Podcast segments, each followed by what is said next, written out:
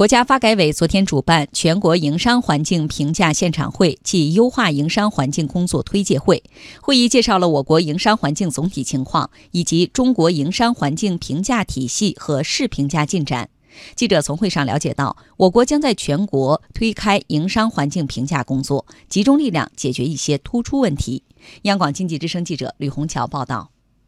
今年上半年，国家发改委会同有关部门和地区，借鉴国际经验。从衡量企业全生命周期、反映城市投资吸引力、体现城市高质量发展水平三个维度，初步构建了中国特色、国际可比的营商环境评价指标体系，并在东中西部和东北地区选取二十二个城市，分两批进行了试评价。国家发改委副主任林念修：从试评价结果看呢，北京市精准制定九加 N 系列政策措施，聚力营商环境示范工程建设，开办企业用电包装。办理建筑许可等方面的改革取得了突破性的进展。北京市在试评价城市中总排名第一啊！衡量企业全生命周期、反映城市投资吸引力两个维度也都排在首位，体现城市高质量发展水平也居在前列。从一些具体举措中也能看出，北京市优化营商环境的决心和力度都很大。比如在开办企业方面，北京将原来的七个环节压缩到两个，办理时间从二十四天缩短到五天，压缩近百分之八十。北京市市长陈吉宁在会上还介绍了其他经验。优化营商环境，最终的评价是企业和老百姓。我们建立了市区两级领导服务企业制度和联系企业直通车制度，开展一对一企业服务。只要是关系企业群众切身利益的事，再难也要干，再难也要干好。这种强烈的服务意识已经在全市上下形成了氛围。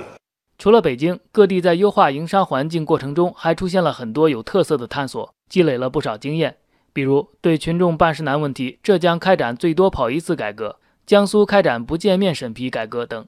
而在中央层面，近五年来，我国持续推进投资贸易便利化，中央政府核准的企业投资项目累计减少百分之九十，金融基础设施等领域准入限制大幅放宽，外商投资企业的公平待遇得到有力保障。不过，财政部国际财经合作司副司长王中京说：“我国营商环境还有进一步提升的空间。从世界银行每年一度的营商报告来看，2017年我国营商环境排名七十八位，在全球只处在中等水平。从去年的报告来看呢，我国十项指标中，办理建筑许可、纳税、保护中小投资者、获得电力、开办企业、跨境贸易等六项指标排名在全球的九十位之后。”是我国营商环境的薄弱环节，也是当前和今后改革的重点领域。